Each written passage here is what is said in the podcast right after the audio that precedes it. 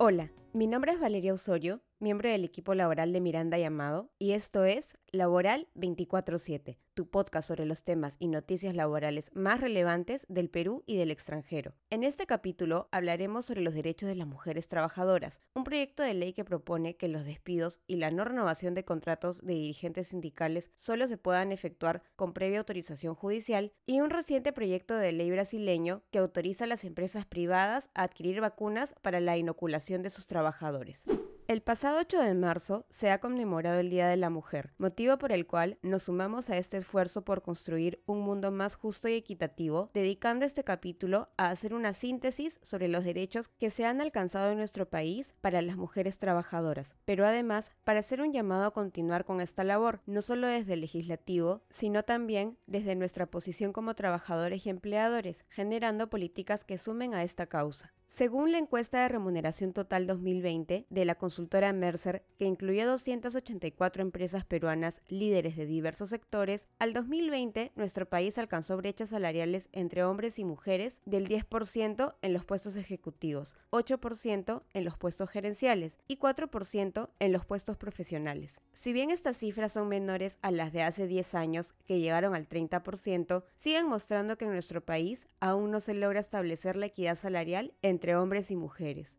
Y es justamente el derecho a la igualdad salarial uno de los que en los últimos tres años se ha regulado en nuestro país, a fin de que los trabajadores, hombres y mujeres, que presten servicios de igual valor perciban remuneraciones similares. Esto supone que las funciones del puesto sean iguales o similares o que no siendo funciones semejantes tengan el mismo valor y en consecuencia deban ser retribuidos con el mismo salario. Para contribuir con ello, es necesario que el empleador efectúe un diagnóstico a fin de identificar y corregir brechas salariales y que cuente con los documentos que contengan los criterios objetivos para establecer las remuneraciones de los trabajadores, como son la política salarial y el cuadro de categorías y funciones. Un segundo derecho regulado en nuestro país y que protege también a las mujeres trabajadoras es el derecho a tener un espacio de trabajo seguro y libre de hostigamiento sexual. El 94.7% de los casos de hostigamiento sexual que han sido denunciados ante la SUNAFIL desde el año 2018 han sido efectuados por mujeres trabajadoras. Esto muestra que, estadísticamente, las trabajadoras son mayoritariamente víctimas de este tipo de actos, para prevenir la ocurrencia de estos hechos, el empleador debe implementar una serie de medidas tales como regular internamente, a través de una política, la prevención y sanción de los actos de hostigamiento sexual, implementar un comité de intervención que se encargue de investigar dichos actos y capacitar a todos los trabajadores, hombres y mujeres, para que conozcan y denuncien cualquier acto de esta naturaleza. En tercer lugar, tenemos el derecho de protección especial a las personas que hayan sufrido de violencia física o psicológica, descuido o privación de necesidades físicas, violencia sexual y violencia económica. Así, las trabajadoras que se encuentren en alguno de estos supuestos tienen derecho a no ser despedidas por causas relacionadas a estos actos, a que se modifique su horario y lugar de trabajo, de ser posible, sin menoscabo de su remuneración y categoría, a la justificación de tardanzas e inasistencias generadas por actos de violencia y hasta cinco inasistencias en un periodo de 30 días calendario o 15 días en un periodo de 180 días calendario por dicho motivo, presentando como sustento la denuncia policial o ante el Ministerio Público y, finalmente, tienen derecho a solicitar la suspensión sin goce de remuneraciones de la relación laboral hasta por cinco meses, siempre que sea declarado por un juez. En cuarto lugar, tenemos el derecho de las trabajadoras a la protección de su salud durante el periodo de gestación, por el que pueden solicitar al empleador no realizar labores que pongan en peligro su salud y o la del desarrollo normal de su hijo o hija, presentando para ello el certificado del médico tratante y siendo obligación del empleador asignar a la trabajadora gestante otras labores que no supongan dicho peligro, sin afectar su remuneración, categoría y otras condiciones. En el contexto actual, durante la emergencia sanitaria, el empleador empleador deberá aplicar trabajo remoto a aquellas trabajadoras gestantes y lactantes cuya integridad o la de su hijo o hija se encuentren en riesgo a raíz del COVID-19. En caso no poderse aplicar esta modalidad de trabajo, se deberá otorgar otras labores que sean compatibles con las originales o aplicar la licencia con goce compensable.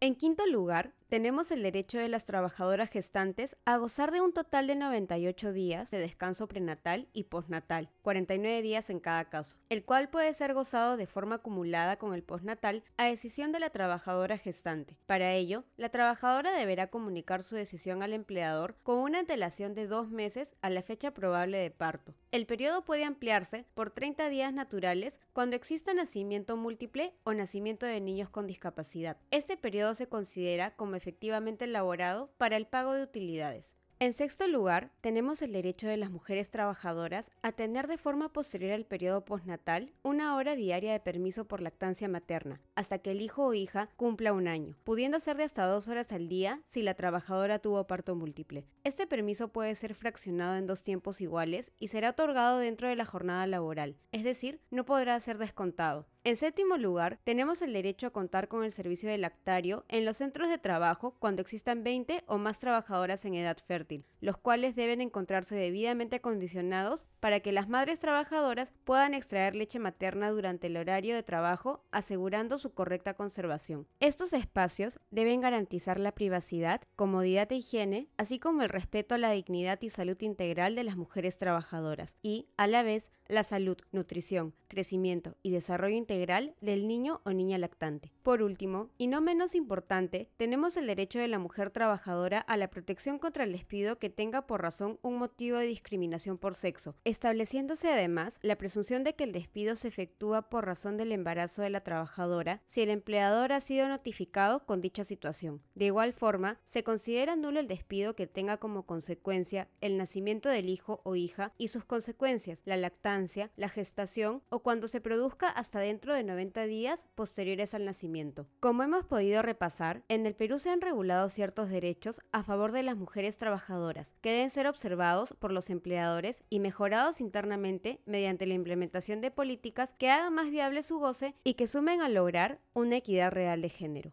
Para la noticia laboral del Perú, hemos revisado el proyecto de ley propuesto por el grupo parlamentario FREPAP, mediante el cual se pretende exigir a los empleadores contar con una autorización judicial previa para proceder con el despido, así como la no renovación de contratos de dirigentes sindicales. En el referido proyecto se establece que, para proceder con el despido de un dirigente sindical, los empleadores tendrían que efectuar de manera previa un proceso abreviado laboral a fin de solicitar una autorización judicial para tal fin. En el caso de que no obtengan dicha autorización y el despido sea ejecutado, el dirigente sindical podría solicitar una medida especial de reposición provisional. Asimismo, se exigiría la misma autorización judicial para la no renovación de contratos de dirigentes sindicales, extendiéndose esta protección incluso hasta tres meses posteriores al término del mandato. Si el empleador no novara el contrato sin la autorización previa, procedería a la reincorporación inmediata del dirigente sindical, el pago del íntegro de remuneraciones y beneficios sociales y los intereses legales correspondientes. Al respecto, debemos señalar que actualmente se encuentra prohibido el despido que tenga como motivo la condición sindical y los dirigentes sindicales se encuentran protegidos por el fuero sindical. No obstante, en caso existan motivos objetivos para efectuar el despido, se procede conforme ocurre con cualquier otro trabajador regular, iniciando el procedimiento de despido correspondiente. En ese sentido, si bien este proyecto ha sido recientemente aprobado por la Comisión de Trabajo y se encuentra sujeto a la votación del Pleno del Congreso, su aprobación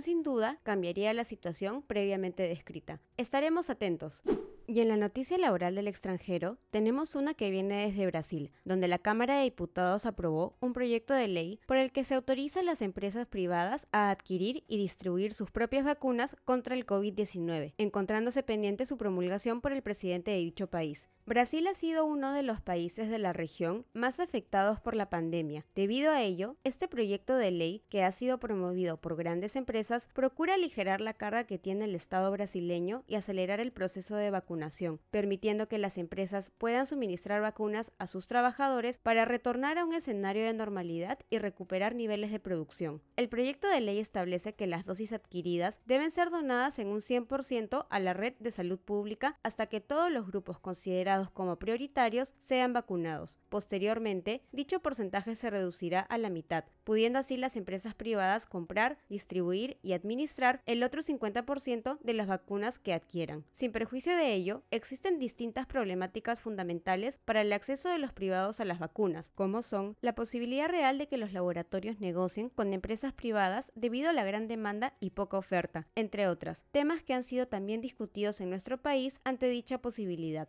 Gracias por escuchar este capítulo de Laboral 24/7. Si te gustó, por favor síguenos en Spotify o suscríbete en Apple Podcasts. En el blog de Miranda Llamado podrás encontrar los links a las noticias laborales que hemos comentado. Finalmente, no te olvides de revisar nuestro informativo laboral y de suscribirte a nuestro WhatsApp corporativo. Hasta la próxima.